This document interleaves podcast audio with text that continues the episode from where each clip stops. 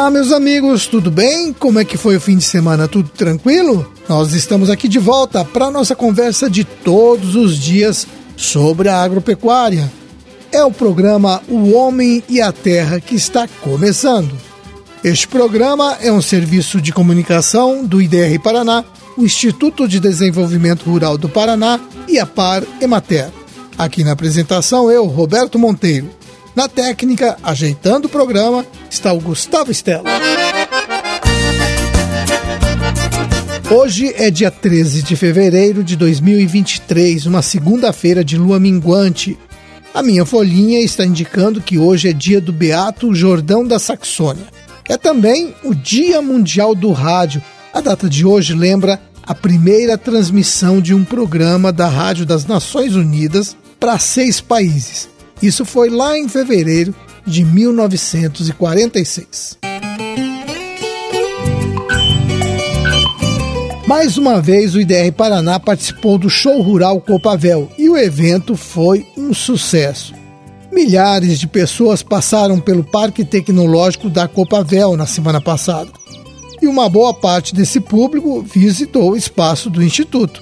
Então vamos ouvir o José Lindomiro Pezente que coordenou os trabalhos do IDR e faz uma avaliação para a gente. Olá, ouvintes. O show rural foi grandioso. Uma participação efetiva de técnicos do IDR Paraná, pesquisadores extensionistas e uma visita muito grande de produtores e da família rural. No nosso espaço aqui do IDR do Show Rural, em parceria com a Copavel, nós mostramos em torno de 60 tecnologias diferentes, todas elas apropriadas né, para o agricultor, para o agricultor familiar, para o médio agricultor, para o grande produtor, desde o artesanato, que é um projeto de inclusão social, a pecuária leiteira, que é um projeto importante para o pequeno agricultor, até as grandes culturas, passando pelo cuidado com o solo, passando pelo cuidado com o manejo das pragas, com a aplicação correta de defensivos agrícolas, o monitoramento das doenças, e que isso é muito importante, essa tecnologia, para que o produtor colha alimento mais limpo para pôr na mesa do consumidor brasileiro e também para outros países, né, que o Paraná exporta muito,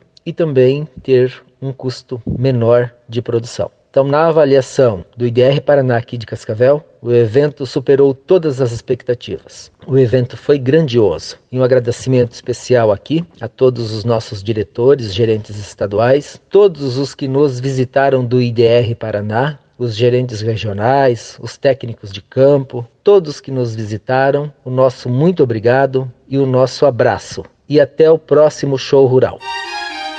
Muito obrigado, Lindomir. E é bom lembrar que muita gente trabalhou durante meses para que o espaço do IDR Paraná se transformasse numa vitrine dos trabalhos do Instituto no Estado. Está todo mundo de parabéns.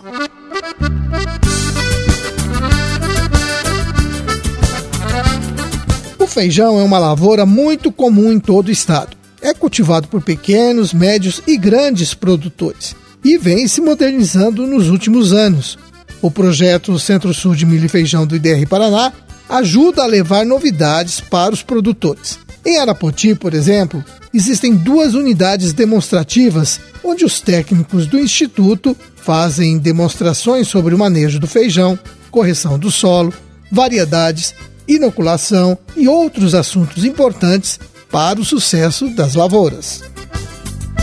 O Danilo Char, do IDR Paraná de Arapoti, comentou comigo que apesar de muita gente lidar com feijão há muito tempo, ainda acontecem alguns erros com frequência. O primeiro deles é que tem agricultor que usa produtos não registrados para dessecar o feijão, ou então usa um produto acima da dose recomendada. Nos dois casos, o produtor vai ter problema lá na frente, porque ficam resíduos no feijão e os compradores não vão querer essa produção. Uma outra coisa, os técnicos recomendam que a dessecação seja feita no momento certo. O Danilo explicou que esse ponto é quando as lavouras apresentam de 50 a 70% de vagens secas. Muito produtor desseca antes, às vezes com receio de uma chuva, ele apressa a dessecação. Isso também vai gerar resíduos no feijão e o agricultor vai sair perdendo na hora de vender. E mais um detalhe: tem produtor que usa o feijão que sobrou de uma safra para outra como semente, sem observar se o material tem qualidade ou não. É muito comum sobrar sementes de áreas atacadas por antracnose, e aí a produção vai ser ruim mesmo. Bom, em todo o estado, os técnicos do IDR Paraná estão aí para ajudar o produtor a tornar suas lavouras de feijão mais produtivas. É só conversar com eles.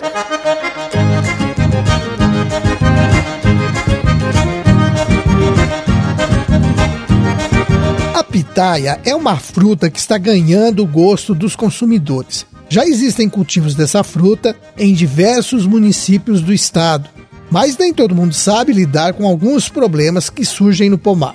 Um deles é quando os pés de pitaia ficam amarelos. Nós fomos buscar informações com Eduardo Augustinho dos Santos, do IDR Paraná. Ele é um especialista em frutas.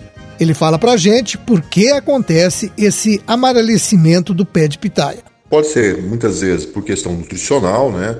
por competição de ervas daninhas, mas você adubou, você controlou bem o mato, isso normalmente está resolvido. Mas existe um outro fato que está mais comum no ambiente, que os caras fazem um trabalho muito bem feito nos pomares, não é questão nutricional tal, está relacionado à questão do uso da água. Principalmente quando você pega os clatódios, não consegue chegar água nele e nisso aí faz com que a planta não consiga fazer um processo de refrigeração, com isso levando um amarelecimento. Então, muitas vezes isso podendo provocar, inclusive, queda na produção, inclusive elevação da temperatura do cladódio, porque ele não consegue refrigerar, com isso vem o amadurecimento. Só explicando, o cladódio que o Eduardo fala aí é o ramo verde achatado da pitaia, que parece um cacto. E ouçam só o efeito desse amarelecimento na produção.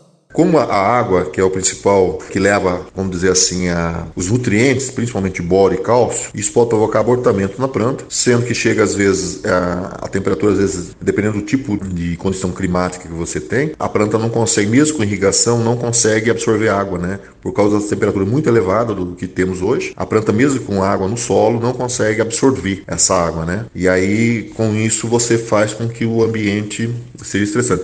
A própria falta de cobertura do solo pode provocar isso também. O solo descoberto chega a temperatura de 60 graus, 65 graus, isso impedindo ali. Por isso que a gente recomenda a utilização de plantas de cobertura, um amendoim forrageiro, que hoje é um padrão dentro dos pomares de pitaia. É, isso vai significar menor produção, sem dúvida.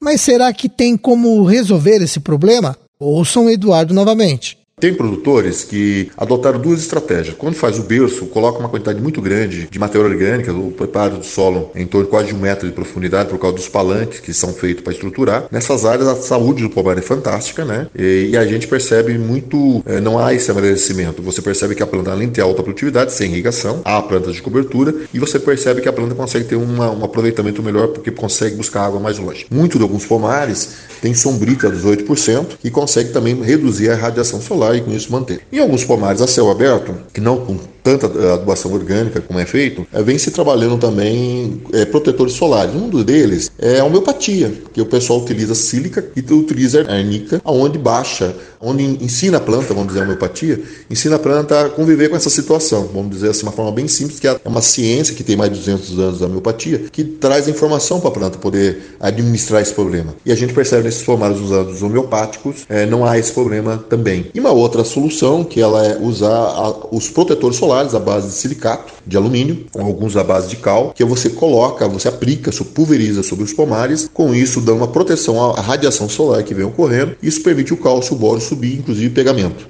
Ainda na homeopatia existem alguns produtos, ainda homeopáticos, que ajudam até no pegamento e mesmo a trabalhar as frutas. Né? Uma coisa que é importante é salientar que os níveis de boro no solo de cálcio têm que ser altos nesse período de verão para a planta poder conseguir absorver e conseguir ter o aproveitamento como o melhor manejo de água.